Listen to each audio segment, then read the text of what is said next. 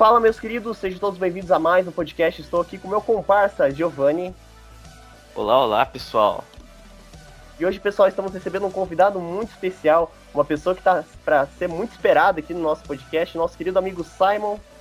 E aí, gente, tudo bem? Antes de a gente começar o tema, eu só queria dar um, um, leve aviso aqui pro pessoal, que agora nós estamos em mais plataformas, né? Agora nós estamos no Deezer e também no Amazon Music, né? O Giovanni está na Amazon, né, Giovanni? Tô na Amazon, agora tô conectado, pô. Agora, agora o pai tá on, né? Então estamos na Amazon também para quem quiser escutar a gente. Estamos em diversas plataformas já. E a gente agradece o carinho de cada um de vocês. Bom, Simon, eu vou começar falando, perguntando para você. O tema de hoje é criptomoeda, as moedas virtuais, né? O pessoal acha que, que é moeda virtual não é só a moeda do Mario, não é só aquelas moedas, uhum. tem um mundo por trás disso. E eu vou começar falando com você, Simon. O que, que é uma criptomoeda? Cara, do método cru e fácil. Uma cripto, criptomoeda nada mais é do que um ativo. Aí você me pergunta, tá, mas o que, é um ativo? Sim, o, o ouro. Você já deve ter ouvido falar o ouro é um ativo, aonde ele possui uma escassez no mundo e a valiosidade dele se refere ao, às utilidades, entende? Então, partindo desse princípio, quanto mais você tem ouro no planeta, menos interessante é monetariamente. Mas, por contrapartida, se ele é escasso e ele é muito útil, ele tem um certo valor, correto? E no nosso mundo atualmente, a gente não tem como produzir ouro, né? Então, ao longo dos anos, ele vai ser muito mais valioso, cada vez mais. E aí você me pergunta, tá, mas e o papel que a gente conhece hoje, dinheiro, né? Porque a gente assimila muito a criptomoeda a dinheiro, né? Mas só que ela vai mais além disso. Mais para frente eu vou explicar para vocês. A criptomoeda, ela funciona da seguinte forma: ela você desenvolve um conhecimento a partir do blockchain, né? E o blockchain ele te permite várias funções, seja empréstimos, seja transações inteligentes, seja propriamente o Bitcoin, por exemplo, que ele é uma moeda de valor substancial, né? Foi a, a rompe tormentas desse mundo. E para você entender, né? O dinheiro papel você utiliza ele como se fosse o que o governo te distribui, correto? Então, por exemplo, o, antigamente o, o como que é o nome? Hum, o Banco Central. O Banco Central ele tinha que ter uma continha em ouro para poder fazer empréstimos, para poder fazer liquidez no mercado. Sendo assim, o que que acontece? o dinheiro, o papel, ele é o que o governo distribui. Correto? Então a gente sempre vai ter olhos do governo em nós. O, tá, mas o que, que significa isso?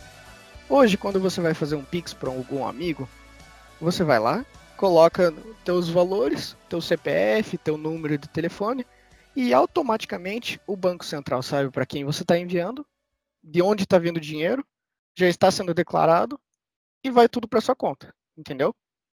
Uhum. É assim que funciona este método, né? E o que, que isso prejudica para nós, que é cidadão comum? A gente não tem a nossa liberdade. Por mais que a gente viva numa democracia, sempre tem alguém cuidando de um sistema, digamos assim, né? E o que, que acontece? O, além dos fatos da, de ter valor monetário e etc., o, o plano real, seja cruzeiro, cruzeiro ou dólar.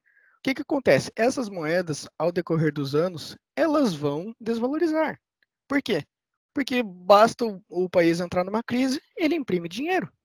Assim como aconteceu nos Estados Unidos agora, o Biden ele começou a imprimir dinheiro lá para tentar estabilizar a economia, correto? Só que o que, que acontece se você faz isso demais? Vira uma Venezuela. Lá o dinheiro não vale nem uh, 25 mil bolívares, não vale um real entende? Então, às vezes, a gente tem que dar uma olhada para a criptomoeda para entender como ela funciona, né? E aí, conhecendo essas funções, você vai descobrir um universo, um sistema que você pode montar. Às vezes você pode montar uma economia do teu negócio, uma economia do, de tudo, entendeu? Aí o que vocês forem me perguntando de curiosidade que vocês quiserem saber, eu posso estar tá ali entregando na maior alegria. Vamos lá então. Giovanni, quer fazer uma pergunta para ele? Pro nosso Cara, Simon?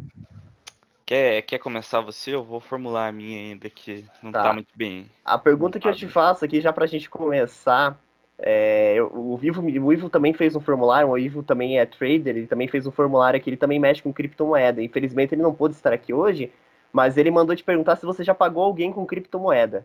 Já, cara, já. E é muito legal isso, porque assim, ó, digamos que você está morando nos Estados Unidos, tá? Uhum. Aí você vai fazer uma transação comum, né, para o Brasil você tem que fazer uma transformação do seu dólar para real. Só que aí você vai comprar o real de turista, entendeu? Você paga uma tarifa, que às vezes sai um, dois reais, depende da época. Nesta plataforma, seja uma corretora, seja uma carteira pessoal sua de criptomoeda, você paga uma taxa mínima. Às vezes você paga um real, às vezes você pode pagar dois. Isso aí varia. Tem corretoras e moedas que fornecem valores muito baratos. Entende? Você pode transferir 50, 100 mil reais num valor muito pequeno, entendeu? Por isso, um dos motivos pelas criptomoedas serem tão chamativas no mundo econômico mundialmente chamado, né? Bacana, bacana. É, é... Nessa pegada já, um negócio que assim, uh, eu até já tinha visto algumas vezes, o, não sei, se eu me corrija se eu estiver falando besteira, mas acho que a primeira que realmente começou a romper esse, é, esse estigma e começou a ser realmente considerado como algo, é, vamos botar entre aspas, real, né? É, foi o Bitcoin, né? Eu acho que uhum. talvez primeiro que ganhou um conhecimento popular. É... E... Opa, pode ir.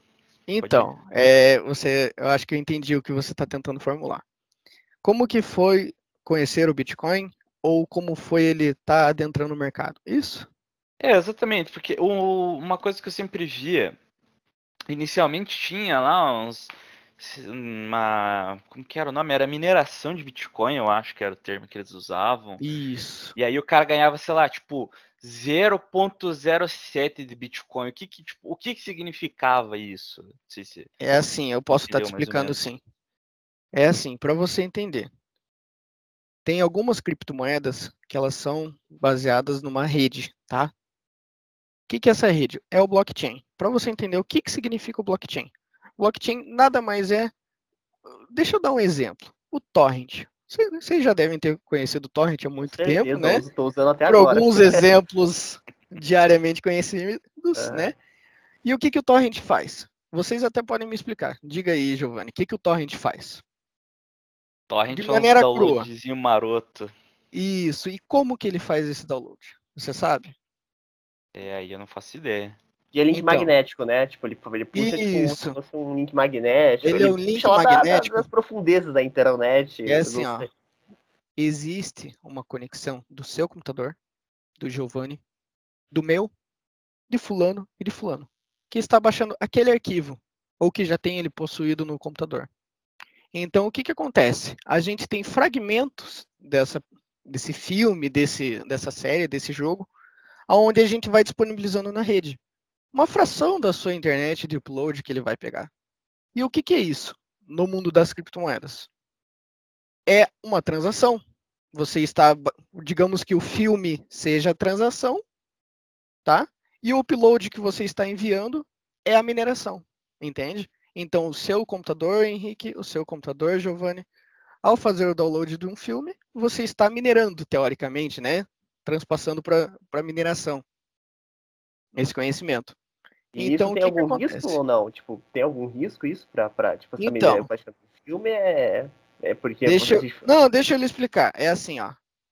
A, o Torrent, ele é uma plataforma totalmente diferente, mas foi usado como inspiração, entende? Para você ter uma ideia, o Bitcoin ele surgiu nos meados de 2011, tá? E o, e o, o Torrent surgiu em 2009. Ou seja, eles pegaram a mesma ideia e desenvolveram a criptomoeda. Só que antigamente eles não acreditavam que poderia ser feito um valor ali, entende? Atribuir um valor naquele meio. E também criar uma rede daquela dimensão globalizada era muito difícil. Por quê? Porque o torrent, você tinha um interesse, um filme, tinha uma série, que era muito mais em conta, né?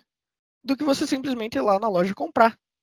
E você criar um universo com uma moeda era muito mais difícil, porque alguém tinha que dar valor àquilo, entende? Tanto que tem até uma brincadeira que o cara foi abastecer o carro nos Estados Unidos e ele pagou em Bitcoin, né? E o cara do, por sua vez, do posto ficou milionário por causa disso, né? Ao longo dos anos, né? Então o que que acontece? O torrent foi usado como inspiração e assim surgiu o Bitcoin. O Bitcoin nada mais era do que uma moeda, tá? Porque existem outras hoje, né? Mas o projeto principal era uma moeda. Tá. E aí como que você entende a mineração, né? A mineração são, digamos que cidades, né? Vamos supor que você está morando, sei lá, em São José dos Pinhais, né? Aí tem o fulano que mora em Foz do Iguaçu. Só que a gente quer mandar uma informação, eu, né? Eu que sou de Curitiba, quero mandar uma informação para os Estados Unidos, né? Aí ele faz uma conexão entre o meu computador, o seu Giovanni e o do Henrique. E de fulano que mora em Foz do Iguaçu. Uhum. Cria-se cada um pegando uma fagulha e envia-se esse arquivo ou moeda para o país destinado. Sendo assim, de quem passar essa informação, de quem processar essa informação, ganha uma porcentagem da moeda. Uma fração, entende? O tal chamado do Satoshi. O Satoshi é uma fração do Bitcoin, entende? Então toda vez que você ouvir, ah, custou tantos Satoshis, é uma fração do Bitcoin, entendeu? Então, para você compreender um pouquinho mais a fundo. Vem em meados de 2016 o Ethereum. O Ethereum, ele é uma criptomoeda um pouquinho diferente do Bitcoin. Por quê? Porque ele te permite contratos inteligentes dentro da blockchain. Que é essa rede onde junta todas as pessoas para mandar uma informação, correto? O Ethereum, o que, que ele faz? Ele te dá uma participação mais lucrativa. Porque assim, o que, que acontece? O Bitcoin ele é muito legal, muito bom, só que a processação de informações dele é muito grande, entende? Você precisa de, uma, de um poder de processamento muito grande. E isso acabava sendo muito, muito custeado, né? Então, não era para todos, né? E o Ethereum, ele era uma moeda para bater o Bitcoin, a princípio.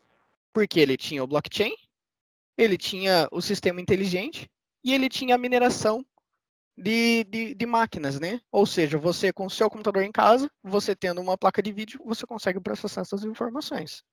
Já no, no Bitcoin, você precisava das chamadas ASICs, que eram placas específicas apenas para processamento de informação. Entende? Entende? Era um algoritmo X. Já o Ethereum, ele é mais usual.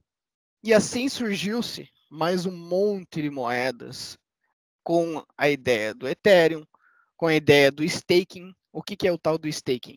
É bem parecido com, a, com o Ethereum, que faz esse sistema de processamento de informações, mas ele não gasta tanta energia. Agora vamos parar para pensar. Imagina no mundo inteiro quantos computadores estão ligados, processando informações, apenas para efetivar uma uma compra ou um, um, um negócio, entende? Isso gasta muita energia. Então aí o que, que aconteceu?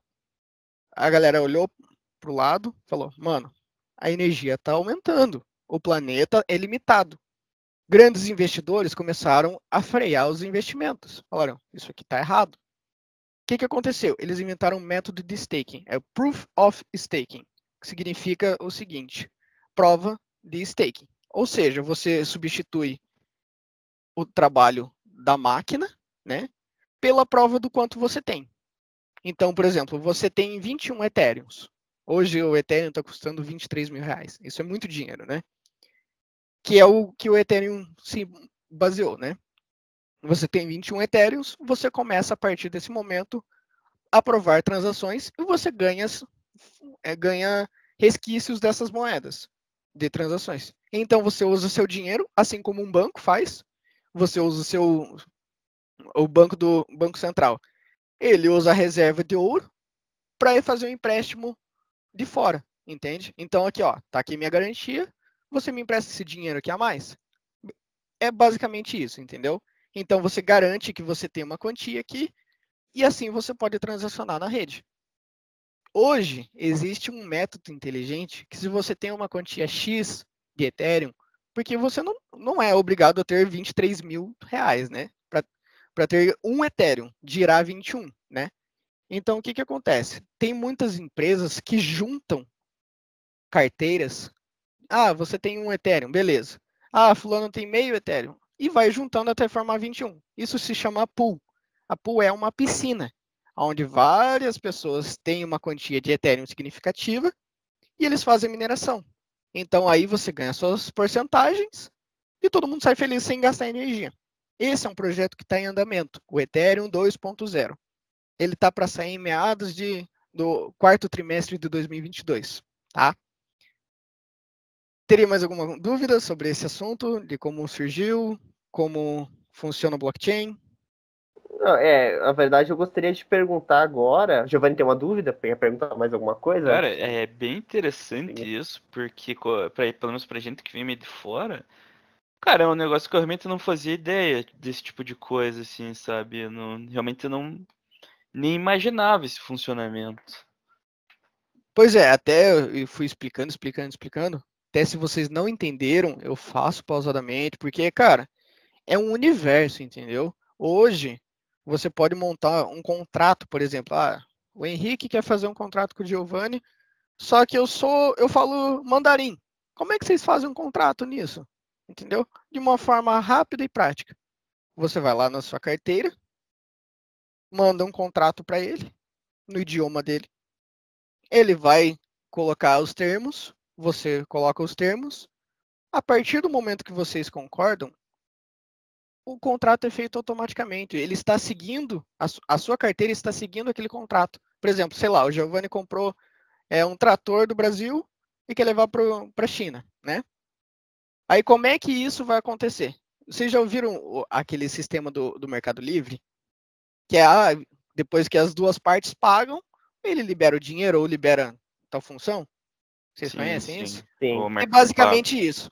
Tem algumas funções dessas nessas criptomoedas onde você se garante, entendeu? Então é muito interessante você fazer uma transação pela, pelas criptomoedas do que você fazer uma pagando imposto, pagando juros, pagando um monte de outras coisas que hoje nesse meio é desnecessário. Você vê que você não precisa pagar um tributo altíssimo para o teu país para ter esse benefício, entende? E aí o que, que acontece? Existe um risco nisso, claro, existe, né? Que é você é detentor das suas responsabilidades. Não existe um país para te assegurar. Não existe um certo e errado nesse universo. Você está afirmando no contrato que você quer dar aquilo e pronto, entendeu? É sua responsabilidade. Então, as suas carteiras, né? Por exemplo, ah, eu tenho a minha carteira de BNB, que é uma moeda da Binance, é uma corretora. Se eu for lá e, e quiser alguém me hackear, eu não vou recorrer à justiça né? Porque ela é descentralizada. Como é que eu provo que aquela carteira X é de fulano X? Assim como qualquer outra coisa, entende? Então é uma faca, é uma lâmina de dois gumes, né? Mas só que acaba tendo mais mais benefícios se você sabe usar essa faca, né? Então eu só vejo como benefício. Basta usar com cautela, né? Com responsabilidade. A gente teve até agora, recentemente, uma plataforma que veio para bater de frente com o YouTube que paga, inclusive paga desde o primeiro vídeo, que é a Cost TV, né? Ela paga em, Eureli para os próprios criadores de conteúdo. É, a próxima pergunta que eu te faço, Simon, é sobre o Elon Musk. Conhece o Elon Musk? Acredito que sim. É, conheço, conheço. Cara, eu, Pode falar. Vai, pergunta, pergunta, pergunta. Qual que é o impacto do Elon Musk no mundo das criptomoedas? Porque os Twitter deles são bem famosos, né? Os tweets, né? Tweets são bem famosos, Cara, né? Ele faz e... Vou te explicar um, uma coisa bem, bem, bem fácil. Você relaciona o Elon Musk com conhecimento, com futuro, com desenvolvimento, correto? Sim, claro, com certeza, não mudar. Automaticamente você vê quando você, quando ele fala, ah, o Bitcoin é a melhor moeda do mundo, por exemplo, né? Que, que acontece? Você vai lá, você acredita nele que ele é um cara futurista, ele quer inovar, ele quer ir para Marte, você automaticamente vai começar a pesquisar, vai se interessar e vai entrar nesse meio. Só que o poder de conhecimento dele não é tão grande, entende? Ele tem um poder de influência muito grande, mas o conhecimento não tão grande. E o que que isso pode prejudicar muita gente? Por exemplo, ele vai lá, não fala nada, compra os bitcoins dele a 30 mil dólares, correto? Aí uhum. amanhã ele vai lá e dá um pronunciamento. O Bitcoin é a melhor moeda do mundo, a minha empresa vai começar a receber com o Bitcoin, tá tudo certo. Aí a moeda vai para 40 mil dólares, vai para 50 mil dólares, e aí ele decide sair da moeda, porque já, já subiu mais, quase quase 100, é, 100% do que ele investiu? Então ele estaria ganhando o dobro do que ele investiu, seja lá quanto for. Ele pagou na moeda, sei lá, a, ele comprou mil dólares da moeda, né? Tava 30 mil dólares a, o Bitcoin. Ele está ganhando 2 mil dólares, correto? Pela valorização. E aí o que, é interessante para ele? Ele vender. Aí ele vende a moeda e fala: Meu Deus, o Bitcoin é a pior moeda do mundo porque é, a nossa empresa viu que ela não é tão boa para o planeta. Isso não acontece só com ele ele tem uma, uma visão milionária, né? Ele quer ganhar dinheiro acima do, dos conhecimentos que ele quer trazer de bem para o planeta, né? Então você tem que ver ele como um cara safo, né? Por mais que você admire, eu admiro ele muito, você tem que ver ele como um cara safo, porque ele não entende desse mundo, não entende. Ele vê isso como uma, um método de ganhar dinheiro e não um método revolucionário, ainda, né? Eu espero que um dia ele acorde para isso e veja quão fantástico que é esse universo. Outro exemplo é a China. A China deu março, a moeda estava estourando, junto com os pronunciamentos dele, estava tudo uma maravilha. A China falou: vamos proibir criptomoedas no nosso país. Aí aonde está a hipocrisia disso? É o país que mais detém criptomoeda no mundo. Entende? Então o que, que acontece? Os caras compram moeda e revendem na alta. Entende? Isso aconteceu, né? teve uma guerra fria entre aspas, né? Esse período entre março e maio, né? Até, até junho teve esse momento, onde não se falava mais de criptomoeda. Vamos, proibimos. Aí o que, que eles fizeram? Compraram tudo que dava para comprar. Isso eles não falam publicamente, né? isso é óbvio. Mas eles fizeram os bolsos, né? E agora a China volta a receber moeda. E aí, o que, que é interessante? Tem alguns países que são pequenos, que são é, humildes, que nem existiam no nosso, no nossa geografia. Por exemplo, El Salvador. El Salvador foi o primeiro país a adotar uma criptomoeda como nacional. Por exemplo, ah, o Paraguai trabalha com o dólar oficialmente, certo? El Salvador aceita Bitcoin. Ah, você quer receber em Bitcoin no país deles? sem problema. Vai ter a tributação certinha, você não é, é descentralizado, você não precisa pagar uma tarifa absurda se necessário. Então, o que, que acontece? O mundo já olhou para esse país com olhos de investimento. Porque, ah, se no Brasil não aceita criptomoeda, o primeiro país que eu vou morar vai ser lá, entendeu? E aí, o que, que acontece? As pessoas acham que criptomoeda é uma bolha, né? O que, que é essa bolha? É, ah, fulano de tal conversa com fulano de tal, transaciona essa moeda e nunca vai romper. Pessoas de fora nunca vão conhecer. Entende? Uma pessoa leiga, a, a dona Maria, o seu José, eles não vão ter conhecimento disso. E isso é a tal da bolha, né? E isso o que, que acontece? A maioria dos governos não se interessam que essa bolha seja rompida. Por quê? Porque você, como um, um governador, você precisa de tributação do seu país, correto? Do seu, do seu estado. Agora para para pensar, fulano de tal não paga imposto, né? E isso não significa que é sonegação, e sim que ele está ganhando menos, né? Ele está ganhando criptomoeda, ele está pagando fulano com criptomoeda. Para ele não é interessante. Para ele é, é, é, legal que a dona Maria, o seu José, peguem o dinheirinho dele suado, vá lá, gaste no mercado, pagando uma, um absurdo os produtos, e seja feliz, né? Porque ah, tá dando dinheiro para ele, tá dando dinheiro para ele fazer licitação e ser, vai ser eleito no ano que vem. Então, para ele é maravilhoso isso. Então, toda mídia, toda tipo de meio de comunicação que o governo tenha um pouquinho de acesso, ele vai falar: não, criptomoeda é uma bosta, porque criptomoeda não serve. Mas se você for ver a essência de cada criptomoeda, ah, uma criptomoeda que faz é, empréstimo. Você tem que ter uma quantia X de criptomoeda lá para poder fazer empréstimo, com uma taxa minimamente. Hoje você vai comprar um carro, você paga dois carros ao invés de um, entende? Então são tipos de coisa que a gente tem que ficar antenado e o mais rápido possível quebrar essa bolha. Porque o que, que acontece? Depois que romper essa bolha, mais países vai estar aceitando essas moedas, mais países vai estar se desenvolvendo, e assim a gente não é refém de um país. É como hoje você desejar ter um porte de arma para defender a sua própria pessoa, entendeu? É basicamente isso. Você tem, detém a sua liberdade. Você quer comprar tal produto? Então compra no melhor valor do mercado. Paga me melhor tributação. Você não é obrigado a pagar aquela tributação porque o governo diz que é. Entendeu? Então assim você tem uma flexibilidade para viver. Hoje, por exemplo, o que, que acontece? Vocês já ouviram aquela notícia lá que teve, acho que é, foi no Afeganistão, que estava tendo a retirada das tropas do Biden, etc. Ficaram sabendo sim, disso? Sim. Uhum, sim. O que, que acontece? Os bancos fecharam. Ah, o país vai entrar em guerra, estamos desesperados. os caras lá vão tomar nosso país. O que, que acontece? Todo mundo fechou as portas. Banco, é, é, o próprio os órgãos públicos, fecharam. Aí você, um humilde morador lá, tem o dinheiro contado para comprar uma passagem, para fugir do teu país, levar sua família para qualquer outro lugar no mundo. Aí você vai lá na boca de caixa, não pode sacar teu dinheiro. Aí você, com criptomoeda, você vai lá no seu aplicativo, transaciona para quem você quiser de fora, fala, ó, oh, compra uma passagem para mim, faz o contrato certinho, papapá.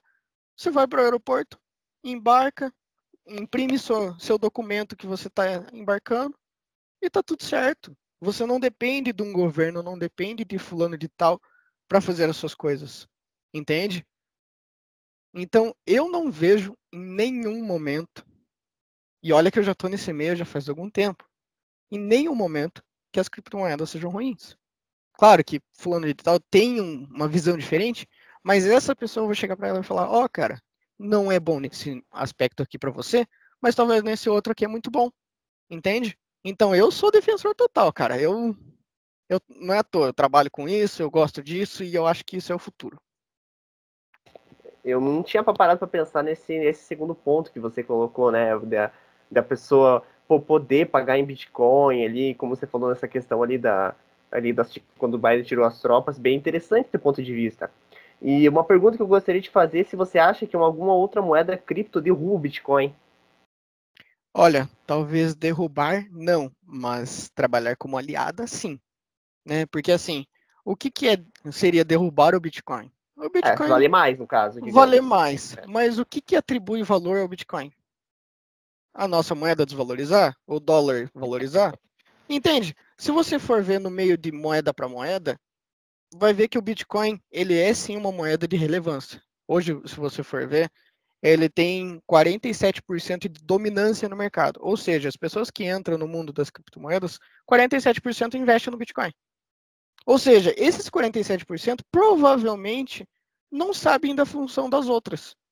Entende? É, eles entraram lá mais por uma especulação, por um conhecimento que foi indicado, e não por vontade própria, porque não, vou estudar esse projeto aqui e ver como ele é. Porque hoje, se você for analisar, uma dica que não é de investimento, tá? Mas fiquem atentos. A Cardano. A Cardano é uma moeda melhor que a Ethereum.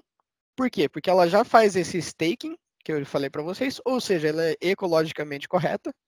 Ela faz bilhões de transações por segundo, ou seja, não vai ter um gargalo, uma demora um, um problema para você fazer a sua negociação, entende? Então, cara, eu vejo que existem moedas que estão só para superar o Bitcoin. Pode ser que eles não sejam os melhores em questão de valor de mercado. Mas em questão de ideia de projeto, com certeza. Isso sem dúvida. E, e quanto que você acha que vai valer o Bitcoin até o final do ano? Cara, já bateu os 360, né? Esse mês aí, eu acho. É, aham. Então, se Eu bater os disso, eu 360, vi a última cara, vez. 400 mil reais, ele bate. Bem, Sério? bem 400 plausível. mil reais. Entende? Eu tô sendo otimista, tá? Tem, tem gente que falaram que ah, o Ethereum vai bater 50 mil reais, né? Ou o próprio desenvolvedor, né? O, da, da, da moeda Ethereum, ele falou, ah, o, o Ethereum vai valer 50 mil reais e o Bitcoin 450 mil, né? Fazendo as conversões diretas aqui, seria esse valor. Então eu tô sendo bem otimista, né? Então, ó, não é dica de investimento, mas abram os olhos, né, para esse, esse universo, que vocês só vão ter a ganhar. Ah, um negócio que eu sim tenho uma curiosidade também. é, como você comentou agora há pouco ali referente ao Elon Musk, é, não sei, acho que foi mais ou menos o mesmo caso que você estava dizendo, a da Dogecoin, né, que ah, basicamente Isso, ninguém conhecia o Elon Musk, foi lá, fez um tweet e o negócio explodiu. Aí um tempo Cara- depois ele falou, não, acho que a gente vai dar uma segurada agora, é, coisa do tipo, né? É a tal da prova, né? A gente, eu não preciso nem me explicar mais sobre esse assunto. Porque basicamente é o que eu falei anteriormente. Ele não é um charlatão, ele Ah, não mas é um é- cara. É, Não, eu digo assim, ele não é um cara burro, ele não é um cara desprovido de conhecimento, ele é um cara inteligente. Só que às vezes você para pra pensar. E a pessoa que comprou a Dogecoin a 2 dólares? O cara que, depois que ele fez a venda dele, o que, que acontece? A moeda vai lá para baixo. Porque não tem mais interesse na moeda. Então, é aquela coisa. Você, como um investidor pequeno, você tem que estar muito atento às notícias. Claro, você pode usar isso a um benefício muito bom. Porque quem tinha a Dogecoin antes de- dele fazer esse pronunciamento ficou milionário. Teve, gente, teve brasileiro que ficou milionário com isso. Mas só que tem muitas pessoas desinformadas que entram nesse mercado porque o cara falou e acabam se lascando. E por isso que eu repito, ele foi um cara safo, né? As pessoas não leram as letras miúdas, né? Sobre ele isso. tinha as ferramentas para fazer essa manipulação e, e fez, né? Exato. Mas assim, o que eu queria saber, o que que, o que, que torna uma, uma criptomoeda digna de credibilidade? O que que, o que, que faz ela ser algo é, bom para a pessoa investir? Por que, que ela tem valor? Isso que você quer me dizer basicamente, né? É, É tipo, porque, o que, que é porque gera, que alguém assim, decide investir tipo, numa É. moeda virtual. Qual, Vamos que é o- supor, qual que é o que a gente de criou a Gimito Coin, o que que, É, o que, que é que faria tá. essa moeda valer? Entendi, entendi. É assim, ó. Primeiro é quanto existe nela no planeta. Como eu repeti do ouro. Por que, que o ouro é valioso? Porque ele tem uma quantia limitada. Ou seja, quanto mais acabar o ouro no planeta, mais, mais requisitado ele vai ser, né? Mais, mais difícil conseguir um- o ouro vai ter. E as funções. Então, se a sua moeda que você quer fazer, ela é valiosa, para você ter um propósito interessante, por exemplo, sei lá, vou criar a moeda do, do Instagram. Aí eu vou lá desenvolver, ela vai salvar cães e vai fazer um projeto massa aqui, vai, vai unir mais as pessoas se você fizer investimento nela. Você vai investir, você vai dar credibilidade para o Instagram, você vai entender o projeto. Isso é muito aos poucos. O que aconteceu com o Bitcoin foi de muitas pessoas com dinheiro investindo nele, entendeu? Acreditaram no projeto. E isso pode acontecer com você, pode acontecer com fulano. É, é como se você tivesse um comércio, né? O que, que faz daquele ponto ser bom? O teu atendimento, a sua qualidade do produto. E nada mais é do que uma criptomoeda. Se você tem, você desenvolveu a sua criptomoeda, ela é boa, ela é sustentável, ela te traz benefícios para a humanidade, por que não dar valor a ela? Entende? Então, se ela tem uma escassez no mundo, ah, por exemplo, o Bitcoin ele tem 300 mil, 300, 300 mil ou 300 bilhões de, de, de Bitcoins no mundo. Ou seja, não tem como passar disso, entendeu? O que, que vai acontecer? Vai fazer uma transação global apenas, onde fulano passa para fulano, fulano passa para fulano, mas nunca vai ultrapassar. Hoje, se um país está em crise, ele vai lá e imprime moeda, deflaciona o valor da moeda, ou inflaciona, entende? Ele recolhe dinheiro. Então, o que, que acontece? Num país, eles tentam regular isso, né? Agora, criptomoeda, você faz um projeto, você lança, tá lá. Você não, não vai, ah, eu vou recolher meu projeto. Não, você já criou sua blockchain, entendeu? Você só é o criador, você não é o detentor dela. Existe muita diferença nisso, sabe?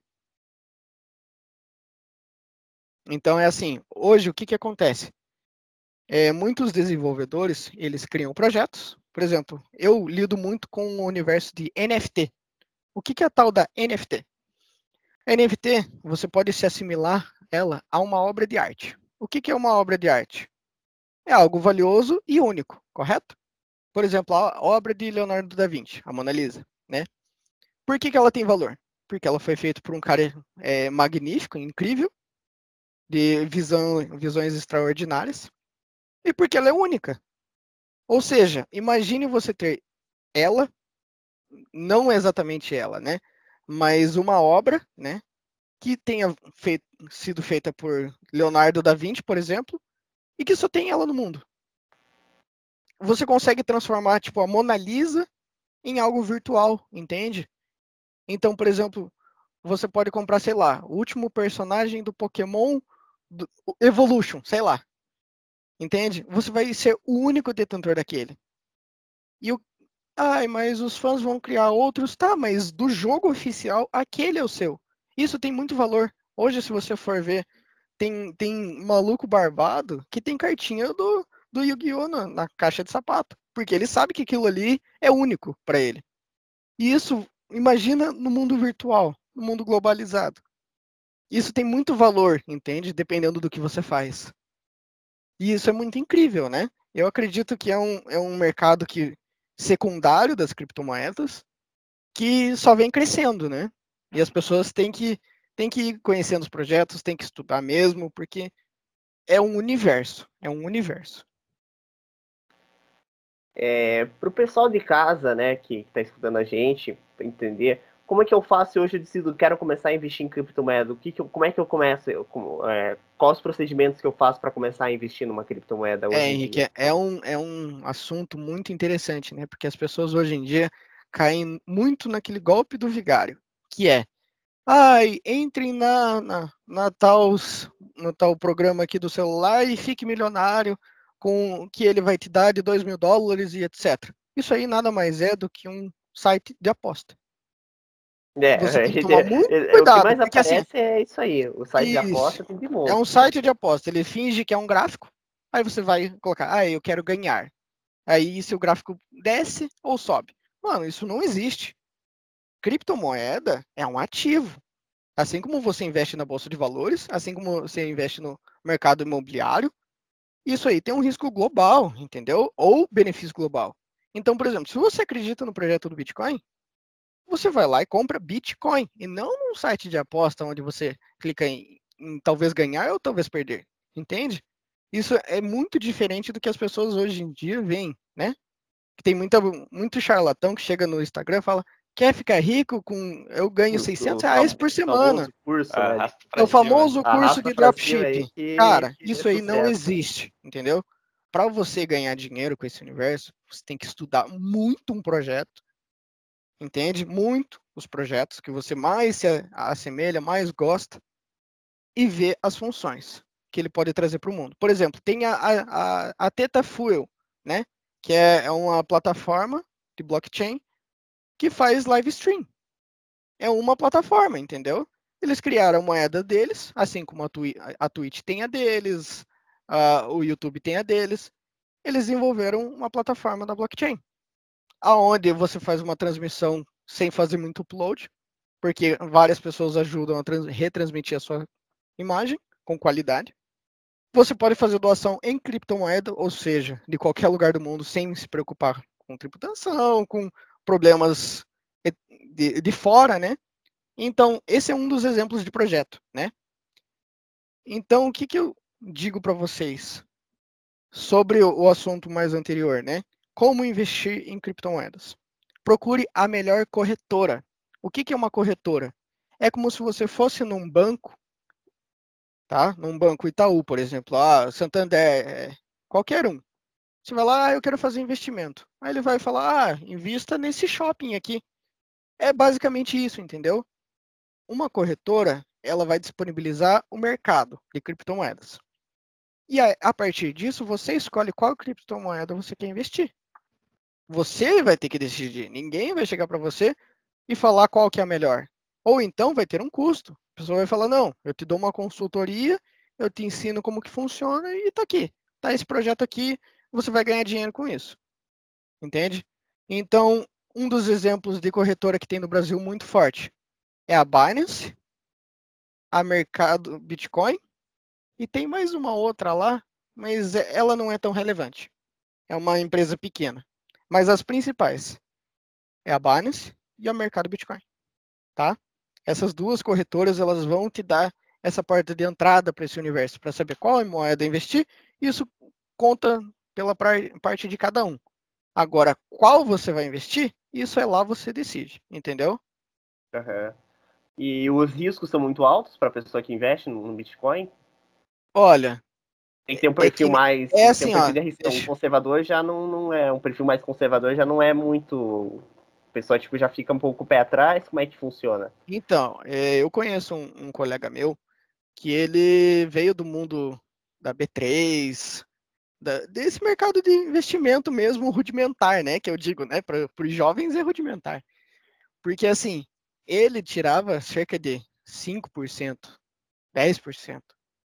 Numa criptomoeda, você pode fazer num dia mil por cento, dependendo do, da moeda, do projeto. Porque é, é aquela coisa que você falou. Você pode inventar um projeto, Henrique. Você, Giovanni, pode montar um projeto e ele ter uma ideia muito boa. Entende? Então, do dia seguinte, pode ser que ele exploda. Entende? Assim como um aplicativo de celular. Se ele é muito bom, alguém vai chegar e falar: Isso aqui tem valor. E vai chegar mais pessoas e vai falar: Isso aqui tem valor. Ou então vai chegar pessoas que vão inflacionar aquela moeda ou aquele projeto para fazer movimento falso de mercado, que são as tais chamadas baleias. Eu tenho muito dinheiro, vou entrar no projeto de vocês, entra mais um monte de gente, vou lá e tiro meu dinheiro. Eu, eu limpo o dinheiro que vocês investiram, entendeu? Então, esse é o risco de algumas criptomoedas pequenas. Hoje, o Bitcoin ele é um projeto muito consolidado. O Ethereum é muito consolidado. Tem muito dinheiro investido. Então, hoje só basta você acreditar mais, entendeu? Colocar o pé nesse universo, do que simplesmente ficar, ah, será? Porque assim, o que, que acontece no, no meu conhecimento? Eu conheci o Bitcoin em 2015. Sabe quanto Cara, eu estava na escola nessa época. Não, é, pois é, eu estava na escola. Só que você chega para sua mãe, para o seu pai e fala: "Mãe, deixa eu investir nessa moeda aqui com 15 anos". Ela vai achar que é joguinho, vai achar que é bobagem. Aí eu cheguei em 2017 falei, mãe, aqui ó, o Bitcoin bateu 17 mil reais.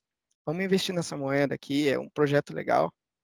E hoje ela me dá maior apoio, porque antes eu não tinha entrado. Agora imagina, entrar no Bitcoin em 2017, custando 17, 18 mil reais, no valor de hoje. Tivesse comprado, sei lá, dois Bitcoin, já era muito dinheiro de qualquer forma. Mas imagina hoje, era quase um milhão de reais, quase um milhão de reais entende? Fora de juros, né, que hoje esse mercado tem muito, né, que você ia receber. Então, cara, eu vejo que esse universo, cara, ele só tem a crescer. E sobre projetos de risco, você só tem que estudar muito, porque se você entra no projeto certo, se você entra com uma baleia, né, que eu acabei de citar o exemplo, você é a sardinha inteligente, você não é a sardinha burra. Então vai muito do, do risco, sim. Mas se você entra com risco sabendo deles, você já se garante um pouco. Ah, tal, tal dia vai sair notícia do Bitcoin, a moeda vai estourar. Você já vai lá, se prepara, faz os teus aportes, entende? Para o dia tal, a moeda está subindo, estourando, você está ganhando dinheiro. É assim que funciona. Você tem que estar tá mais antenado nas notícias do que propriamente nas criptomoedas, se você for ver. Porque hoje eu sei como funciona o Bitcoin esse estudo ele se encerra, basicamente. Você só vai atribuindo um pouco de coisas e tal, mas se vem uma notícia por fora, entende? Ah, fulano de tal, a China vai investir em tal moeda. Ah, é, tal país vai adotar tal moeda. Entende? São notícias que movimentam o planeta com interesse. Aí daí você se adianta e faz dinheiro. Não tem muito risco nisso. Basta você se atentar nos cuidados, né? Mas se você for um cara inteligente, uma mulher inteligente, vocês com certeza vão fazer muito dinheiro com isso. Muito. Mas você recomenda, primeiramente, a pessoa ela ter uma base, estudar um pouco. Não, com certeza, entrar, com certeza. Antes de entrar com tudo no mercado. Tipo, eu, eu acredito tapa, né? que a pessoa que vai querer entrar nesse universo, ela não estude só fulano de tal. Ah, o Elon Musk, por exemplo. Ele é um cara legal, ele tá colocando a cara tapa nas criptomoedas. Eu não, não tiro o mérito dele. This is Elon Musk. Mas só que existem riscos. Ele não falou desses riscos para as pessoas. Por quê? Porque ele queria ganhar dinheiro. Entende? Então, eu recomendo o seguinte: procure cinco, seis canais do YouTube que te ensinem, não só um, porque às vezes é um charlatão. Se você está aprendendo com cinco, seis diferentes, corre menos risco. É Maria Betina, você é? é, você corre menos risco, entende? Então, cara, vai com calma, estuda primeiro o que é blockchain, se aprofunda mais nisso, se aprofunda mais numa criptomoeda, vai colocando 10 reais, pouquinho, entendeu? Não precisa chegar lá colocando mil reais, não precisa ser maluco. Você não vai tirar dinheiro da onde você não tem, né? Porque o que, que acontece? Tem muita gente que tira dinheiro de cartão, tira dinheiro de tudo quanto é lugar, para falar, ah, isso aqui vai mudar minha vida. Gente, não, dinheiro só faz milagre em Mega Sena, entendeu? Dinheiro é trabalho duro que você consegue. É você estudando, você sabendo do universo, tá antenado. Não é tão fácil assim ganhar dinheiro. Claro que existem exceções, que a fulano de tal comprou moeda e subiu do nada. Porque tal fulano falou da moeda, que é famoso. Entende? Isso acontece, mas isso é muito raro. Muito raro. Então, você que é comum, né? Quer investir, quer saber como ganhar dinheiro ali para uma aposentadoria futuramente, para fazer um dinheirinho aí para um Natal, para o Ano Novo, vai juntando de pouquinho, entendeu? Começa aos poucos, começa ganhando conhecimento. Cara, lá na frente você vai falar: caramba, aquele cara tinha, tinha razão no que estava falando. Eu fui no, no, na, na razão do conhecimento e consegui fazer dinheiro sem perder muito. Porque eu, eu sou uma pessoa que perdeu dinheiro. Com certeza perdi. Por quê? Porque não tinha o mercado falando, ó, não tinha alguém no YouTube, alguém em alguma plataforma falando, ó, toma cuidado com isso aqui, porque isso aqui pode trazer um, um, um prejuízo para você lá na frente. Isso aqui pode ser benefício, mas tem um risco. Entende? É um mercado que é muito inexplorado e os exploradores acabam pagando preço. Então eu, como uma das pessoas pioneiras, né, tipo, das, pelo menos das pessoas que eu conheço, pioneiras a entrar nesse universo, coloquei minha cara tapa. Falei, vamos ver o que, que é isso aqui. E hoje eu sou um cara realizado, entendeu? Trabalho com isso, eu fico no conforto da minha casa, e é isso. O trabalho remoto caiu no gosto do brasileiro. E só para contextualizar, você trabalhava com. Com que você trabalhava antes de mexer com as cripto? Então, eu era desempregado, né, devido à pandemia. Não, eu mas é, trabalhava. É... Mas antes disso, trabalho, né? né? Antes disso, antes disso eu Isso, tinha antes trabalho. desempregado, no caso. E o que é engraçado, hoje as pessoas têm um, um acômodo, né, de dizer que, ah, eu tô trabalhando, não preciso fazer mais dinheiro. Não, cara, se você, sei lá, ganha mil, dois mil reais por mês, pega vintão aí, tenta começar nesse universo, cara. Às vezes você começa a tirar uma renda extra ali, sem nem perceber. Porque ah, se você usa isso como um hobby, como um, Imagina um hobby que dá dinheiro, entendeu? Você uhum. começa a, a passar o, o teu trabalho em questão de renda, se duvidar. E aí você fala, meu Deus, eu tô ganhando mais do que o meu trabalho que eu suo o mês inteiro para fazer. Entende? E voltando na sua pergunta, né? Não esqueci. É, no que, que eu trabalhava? Eu trabalhava numa concessionária de carros. É muito boa, me pagava bem. E talvez se não acontecesse a pandemia, eu não ia me esforçar para arrumar dinheiro não ia me esforçar para estudar mais intensivamente, me arriscar mais em alguns projetos que eu estudei muito para dar certo, né? E vocês tinham me perguntado, ah, você foi até engraçado, Henrique, você me perguntou se eu utilizava o Discord e tal. Eu tenho um grupo no Discord com mais de 70 pessoas. Ô, louco! Aonde a gente faz investimento, né? Uhum. Aí cada um traz o projeto, a gente estuda, faz uma análise se vale a pena ou não entrar, às vezes, ah, é um projeto muito bom, mas é caro de entrar. Não compensa, entende? Então a gente vai filtrando os melhores, vai se programando, vai se reunindo. E, gente, isso é possível. Você reúna a sua turma. Ah, fulano de tal gosta de estudar a criptomoeda. Se junta, cara. Dois cérebros, três cérebros pensam melhor do que um. Às vezes você se segura de entrar numa moeda porque teu amigo falou, cara, isso aí é loucura, você tá pirando.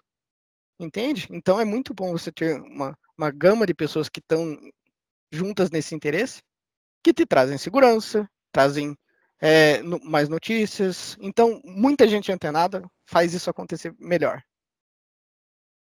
Bacana, bacana. É, Giovanni, quer fazer mais alguma pergunta? Cara, tô. eu realmente de pensar isso, né? Porque. Como você falou, o. O Bitcoin inicialmente, cara, quem tinha ali. Inclusive gente famosa que tava quebrada, tinha lá, sei lá, 5, 6 Bitcoin perdido, porque o cara tinha, sei lá, uma montanha de dinheiro, ele não, nunca deu atenção para aquilo essa montanha de dinheiro o cara não administrou, perdeu tudo, e aí que ele voltou a, a ter um patrimônio através desse Bitcoin que o cara tinha esquecido num canto. E eu até me lembro, eu não vou saber exatamente qual que era a moeda. Uh, era naquela época que o pessoal ainda falava da inflação na Venezuela, né? Eu até costumo falar que é, quando bateu um milhão por cento, daí acabou perdendo a graça, né? De, de comentar sobre. Uh, e, os caras pegaram, acho que era a moeda do World of Warcraft, se eu não me engano, e fizeram estudo lá que o valor dessa moeda ah, dentro do jogo valia eu sei mais. do que você tá falando, é do Tibia. É do Tibia, Tibia, isso. É um jogo MMORPG, um dos mais antigos no Brasil. Eu era Muito antigo, desde criança, galera primordial da internet. e antes de, de entrar profundamente no mundo das criptomoedas, eu fazia minha renda extra nesse jogo que era jogar umas 3, 4 horas por dia, tirava 50 reais a cada dois dias. Isso não é brincadeira, você consegue no Tibia fazer isso. Porque o que, que acontece? O Tibia, ele tem uma plataforma lá onde você transaciona dinheiro, você compra e vende moeda, como se fosse numa criptomoeda, mas não é a blockchain, entendeu? É a própria plataforma do jogo. Entende? E o Tibia Coin, que é a moeda deles, estava valendo sim mais do que a moeda da Venezuela. Ou seja, ela deflacionou, ela valorizou de preço, valorizou. Hoje, o, cada moeda, ela, se não me engano, está custando 3 reais, 4 reais. Isso de uns anos para cá, ela está valendo mais, entende? E os venezuelanos, é engraçado que eles não tinham dinheiro para colocar comida na mesa. Começaram a fazer o quê? Jogar tíbia. Isso é sem brincadeira, aconteceu. E hoje, o jogo do momento é o Mira, né? Ou Mi4, né? É um jogo MMO também. Ele foi desenvolvido na Coreia há dois anos atrás. Eles estavam com um projeto bem elaborado para implementar ele na blockchain e hoje está na blockchain. Hoje eu estou conseguindo fazer uma grana muito legal só jogando, cara. Isso não é brincadeira. Eu até gostaria que vocês pesquisassem e tal. Mira, porque é um jogo blockchain, tô até pesquisando aqui. É um jogo de graça, de graça, você não tem que investir nada, tá, gente? De graça. E você faz dinheiro. A única coisa que te exige dedicação. Você gostar do jogo, você vai lá, faz dinheiro. Porque é aquela coisa, você achar que vai jogar um jogo de graça e não vai se esforçar para ganhar dinheiro é mentira.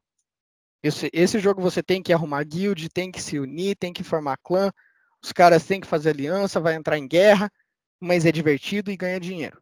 Entende? Esse, é, Aí, esse é o mais legal, você ganha dinheiro.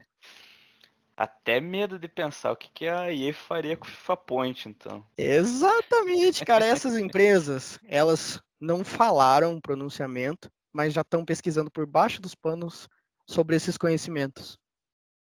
Entende? Então é assim, o League of Legends já se pronunciou, eles querem é, desenvolver uma criptomoeda, querem desenvolver um projeto, talvez no lore, talvez no, algum projeto eles querem colocar, porque eles viram que dá dinheiro também, porque assim, o que que acontece? Uma empresa que tem um jogo, ela desenvolve moeda, mas ela compra moeda a um valor muito inferior, entendeu? Então ela detém muita parte da moeda. Ela não é proprietária, mas ela detém. Entende a diferença? E o que que acontece? Eles vão distribuindo, vão distribuindo, pro, é, criando liquidez no mercado, as pessoas vão entrando, e eles ganham faturamento ali, porque a moeda valoriza. Então, por exemplo, você paga seus funcionários em Bitcoin. Por exemplo, a nossa empresa aqui de jogo, a gente trabalha com Bitcoin. Eu te pago em Bitcoin. Você vai lá e vai fazer dinheiro, né? Com ela. Se o, o jogo valorizar, a moeda valorizar, então todo mundo ganha nesse universo. Isso é muito legal. Todo mundo ganha. O Simon, uma plataforma também que faz isso é a Cost TV, né? Ela também é uma plataforma blockchain. Ela. Você Cara, essa eu por ela. desconheço, cara. Essa eu desconheço. Até Ela é uma plataforma nova, só que eu Uhum. não sei se ela vingou muito bem. Mas eles estavam legal. O pessoal tá falando que ela recebe desde o primeiro vídeo e você recebe em cripto, né? Por essa moeda Eureli.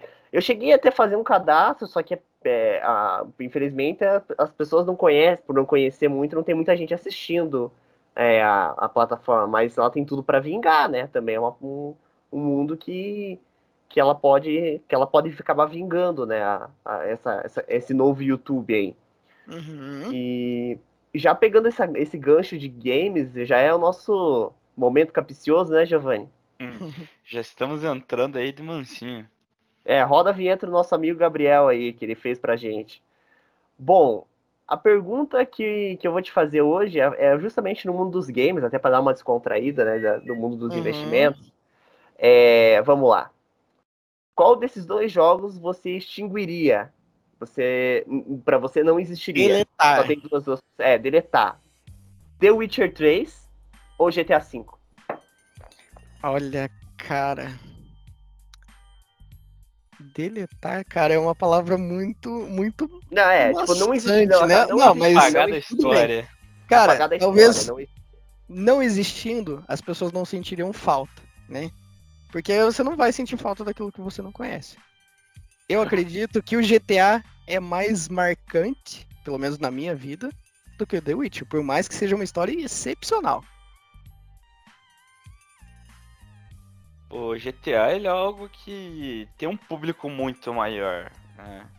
É, eu acredito que, pelo É menos. mais acessível à maioria das Isso, pessoas é. do Witcher.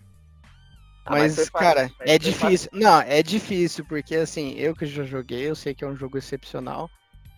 Mas é aquela coisa, cara. GTA é GTA, cara. Né? Tá, então eu vou dificultar um pouco mais. GTA San Andreas ou GTA V? Qual dos dois nunca existiria pra você? Nossa, cara. É porque é aquela coisa. Se você não tem o San Andreas, você não ia ter desenvolvimento do 5. Então é o San Andreas, cara. Você tem que deixar o É, San eu também Andreas nesse, San Andreas, nesse eu sou mais universo. San Andreas do que o 5, cara. San Andreas é... Apesar de que a remasterização deles não ficou lá grandes coisas, já vou dizer, cara. Ah, a re- a remasterização. Pra pagar 300 reais, ó. Ah, não, eu nunca- digo que- é- Ou uns, uns 100 reais aí. É, bem porque gasto. a lógica, a lógica seria essa, porque a pessoa fala, ah, são Porque- 300 reais, mas são três jogos. Cara, Cara, não faz sentido. cara, E ele já teve um remaster pro 360 que ficou, ficou bom, assim, né? Tipo. Pois e agora é, lançaram cara. outro, né? Eles, o É, remaster GTA tem aquela desculpa sabe? que eles mudaram em, em engine e tal, aí vai falar da Uhum. iluminação e tal, mas cara, pra valer 300 reais tinha que ser algo novo. Não Cara, pra mim vale 100, filtro ali. entendeu? Pra mim vale 100. É isso. Se bater 100 reais uma hora, eu, talvez eu compre. É, eventualmente por- por- vai, né? Mas... Por memora... memorando o jogo, Ah, né? comigo eu tô tranquilo, vai estar na Game Pass. É, eu, eu Cara, sou jogador de Pass, PC, né? Então, caraca. Não, mas você pode ter Game Pass também. Você pode só Game Pass também, ela tá Acho disponível. mas eu acho que, a, a, acho que essa Andreas da Game Pass é só pra usuário deve ser só pra consolista, né, cara? Eu acho que é. Eu não, se eu não tô enganado, é só no, no console. Que daí no, no Playstation, que também, né, deram um dedo pros brasileiros, só Estados Unidos e Europa. Vai vir o Vice City no, no serviço. Legal, legal. É, o Vice City é um bom jogo, cara. Eu gostei de jogar na época. Só que o San Andreas é, né, é vida, né? É, o San, o San Andreas também, ele porra, foi praticamente uma formação cultural no Brasil. É, Seu jogo é. Era impossível você estar na escola lá, por mais que fosse lá, criancinhas lá, 8, 9, 10 anos, todo mundo já jogava GTA. Já, cara. Eu tinha meu caderninho de macetes, né? De arma 1, arma 2, arma 3, o jato, tudo, cara. Feito Eu admiro o jovem que zerou GTA San Andreas sem cheat, cara. Eu admiro. Eu, Naquela época, eu né? zerei, Eu eu, Ó, zerei. Eu nem Porque assim- naquela época. Porque assim, jogar. você ser jovem que não tinha um PC, não tinha um videogame, você tinha que ir na Lan House, cara. Pra jogar todo dia ali, cara. É difícil você passar as coisas sem cheat, cara. Eu, eu, eu fui fraco nesse universo. É, eu quando ia na Lan House era uma velha, cara. Ela ficava controlando o tempo num relógio, assim, ela, ah, tá, eu jogava e desligava a TV. Nossa, era complicado Então, jogar então. Lan House. Eu fui dessa época, fui dessa geração do fliperama também. Tinha os fliperama e tinha lá os, os- as TVs, tava jogando e acabava, desligava a TV assim quando acabava a hora. Pô. Mas eu gostava muito desse, de- gostei muito desse jogo.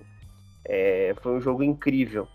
Cara, GTA San Andreas um, marcou minha infância e, e eu, e eu joguei o remaster dele 360 e fechei, né? E depois, quase quando eu era criança, sem condição de fechar aquele jogo, né? É, É, hoje mais Play 2 você velho, hoje mais velho, eu, zerei por É, sim, mérito, né? sim. Mas se morria, mas se morria, tipo, no, no Play 2, tinha que voltar pro hospital. Tipo, do, do o remaster dele, você pode fazer checkpoint. Ah, é. É que assim, era a tecnologia da época, né? Tem algumas mecânicas que hoje em dia, assim, é inaceitável É, você ter esse tipo de coisa. É, é, Mas- por exemplo, a galera falar sobre o ser contra autosave. Autosave, tipo, Uhum. é a mesma coisa o cara querer andar num carro sem, sem marcha. É, cara, eu acho que existem um- os, os conservadores, mas, cara, pra videogame, cara, vai ter sempre o público que vai querer aquele, desde o começo, o, primeiro GTA, que vai falar, não, esse aqui é o melhor e pronto. E vai ter a nossa geração, por exemplo, que acha que o San Andreas é o melhor. Não adianta, porque Sim. assim, esse universo a gente tem que ver da atualidade. Ah, qual jogo da atualidade é o melhor? Ah, anos atrás, fulano, o jogo de tal foi o melhor. Entende? Então o San Andreas na época foi o melhor jogo, indiscutivelmente. Entendeu? E cada período tem o seu jogo, né? Tecnologia anda pra frente, não adianta querer cara. ficar regulando esse tipo de coisa. Tem até o ditado de um amigo meu, foguete não tem freio, cara. Não dá ré. Então, jogos são a mesma coisa, cara. Não dá ré, cara. Não, não tem. Por mais que você queira jogar GTA San Andreas, não é igual a primeira vez, cara. Jogar CS 1.6 não é igual a primeira vez. É verdade, ao Por isso que- Meu Deus, cara. Por isso Nossa, que é legal esse mercado. Porque toda vez a gente vai querer algo novo e melhor. E, cara, isso é muito massa, velho. Bom, o Giovanni quer fazer mais alguma pergunta pra, pra fechar? Ah, queria só fazer uma recomendação pra Rockstar. É, caraca, bota alguma coisa pra dizer que aquela missão do daquele helicóptero lá, helicóptero não, do aviãozinho no GTA San Andreas é opcional. Nossa, Nossa. Eu nunca zerei o GTA San Andreas por causa daquela missão e ela não era nem obrigatória pra zerar. É, cara, aquela missão é muito chata. Você tem que ficar explodindo eles, né? É, a, do San Andreas, a do San Andreas era do aviãozinho, que daí você tinha que seguir uns caras É, cara. e tinha a gasolina ilimitada no aviãozinho. Eu não, não consegui fazer aquilo de jeito nenhum. Não sei se acho que tinha um bug, que daí o negócio consumia muito rápido, daí você tinha que Uhum. seguir uma. Você tinha que seguir uma ordem lógica pra conseguir. E, tipo, eu nem precisava fazer lá pra seguir. Cara, mas para pra pensar, te deixou um, um cara inteligente no meio dos jogos, cara. Entende? Eu vejo que assim, ó, por exemplo, você vai jogar Dark Souls. Mano, depois que você joga Dark Souls, todos os outros jogos ficam fácil.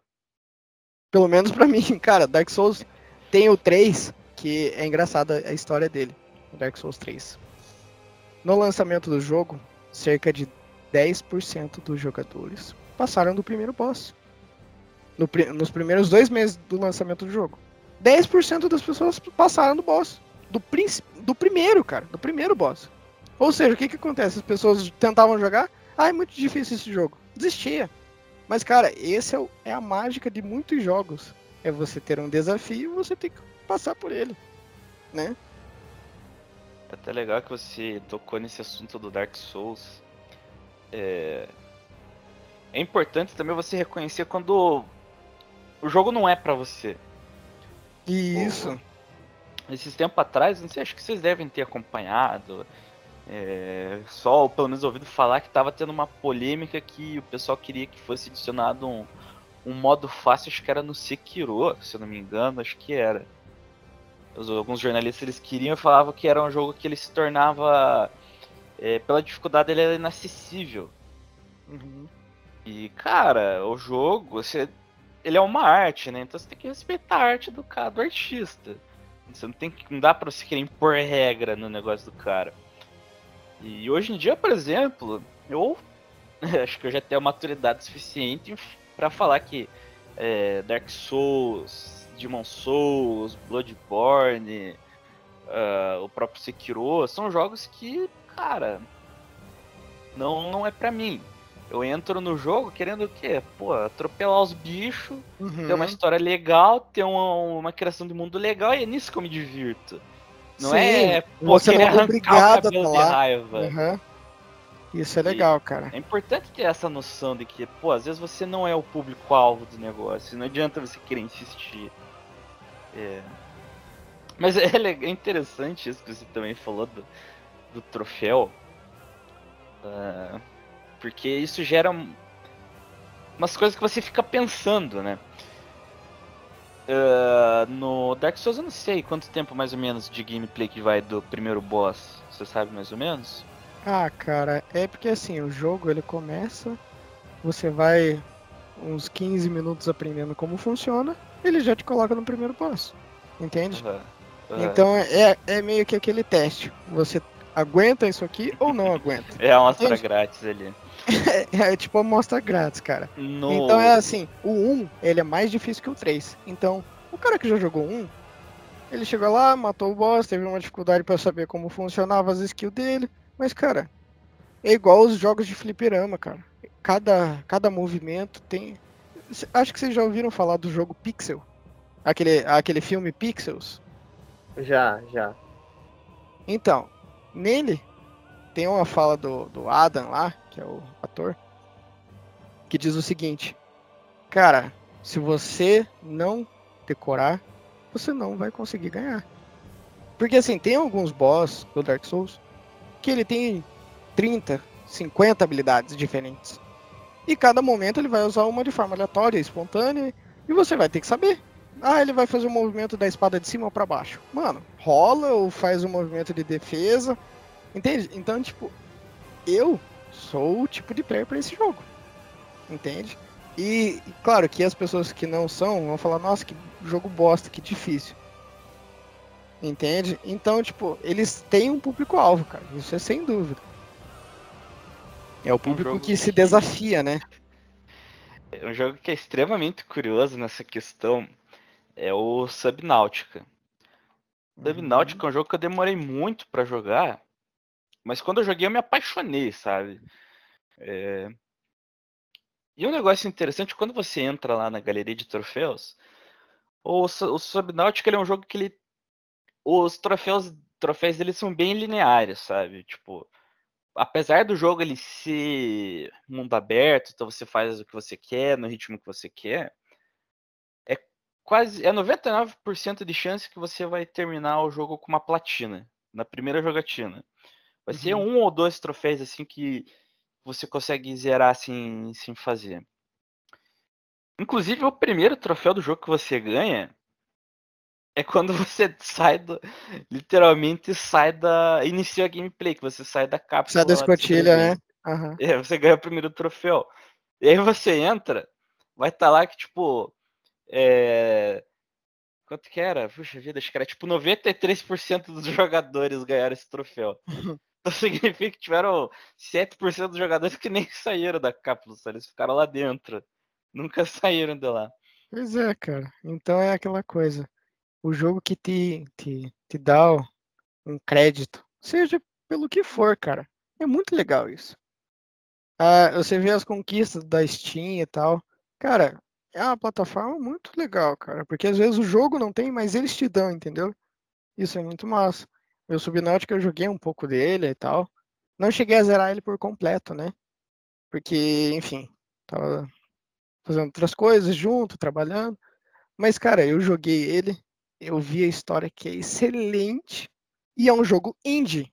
É um jogo indie, é incrível. Cara, é um jogo que você fica abismado com os gráficos, você fica abismado com a criatividade dos monstros, do, do, do, do universo aquático, né?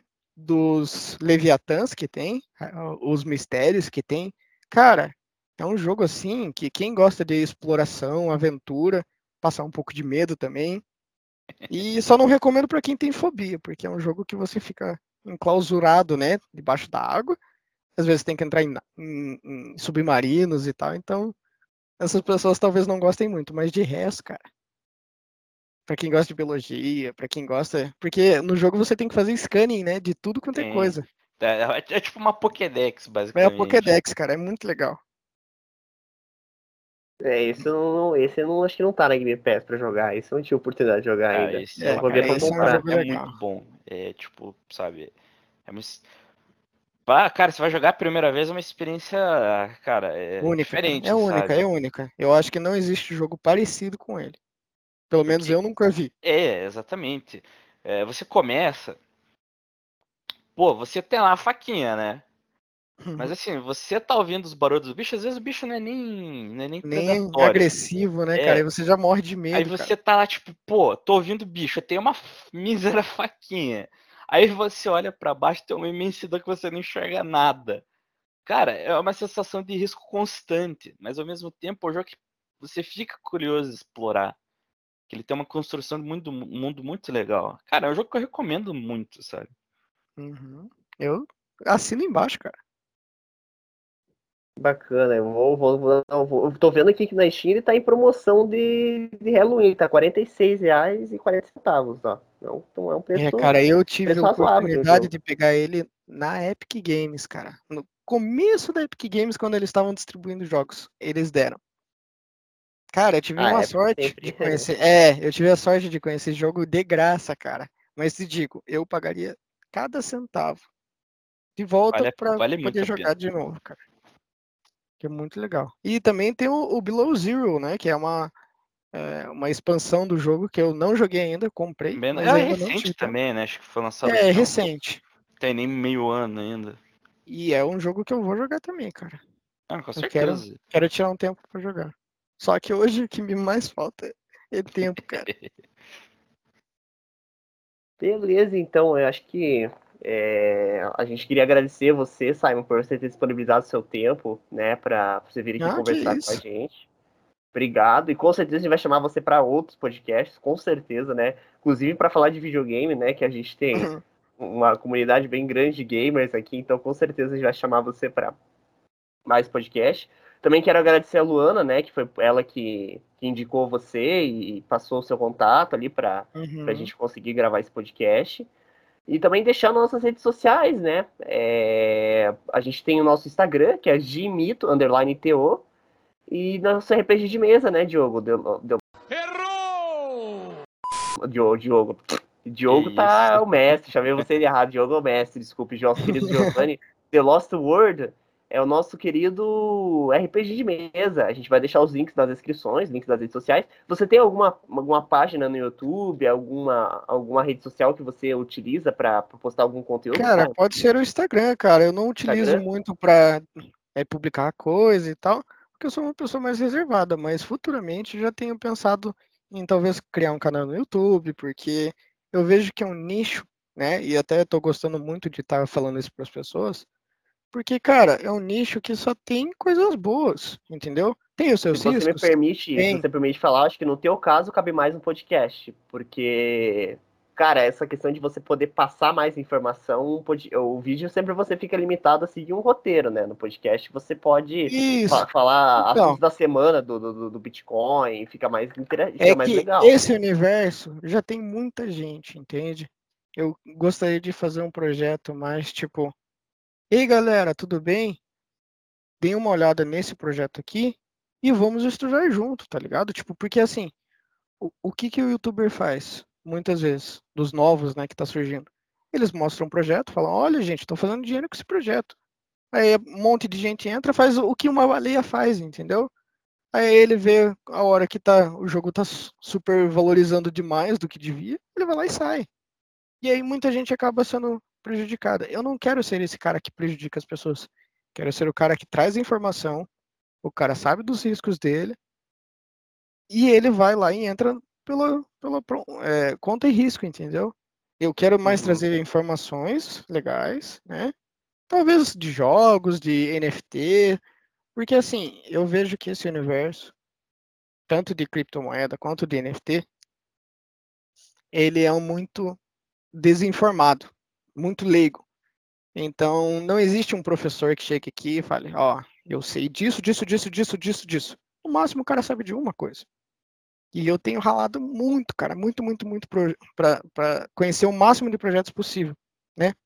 E tem alguns consolidados, por exemplo, o Axie Infinity. É um jogo que talvez vocês já devem ter ouvido falar. Já ou não?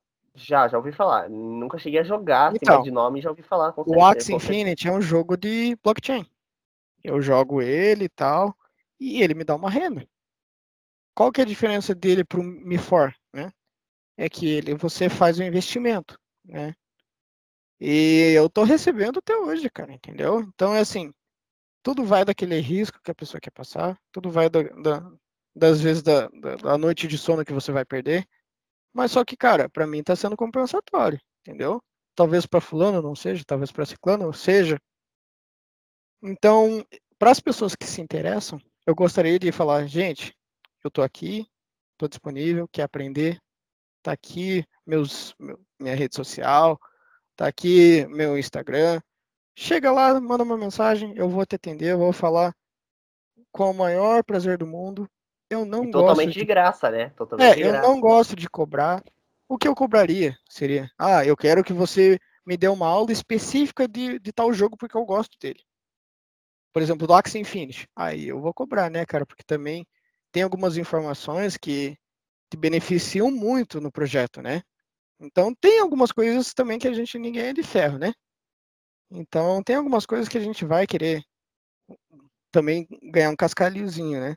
Mas em geral, cara, ah, você quer saber como funciona o Ethereum, quer saber como funciona a Cardano, a Solana, a Avalanche, todas essas moedas aí, você pode chegar lá e perguntar. Ah, eu quero saber uma dica de, de investimento. Isso eu não vou dar. Porque assim, dica de investimento, isso aí é como se eu estivesse assinando aqui, ó, no teu nome. Entende? Então eu não quero puxar riscos para o meu lado. Eu quero informar. Entende? Então tá certo. É, a gente agradece mais uma vez a, su a, sua presença aqui hoje. Foi muito legal. A gente aprendeu bastante coisa. E, e é isso, né? Vamos ficando por aqui. Até a próxima. Até lá.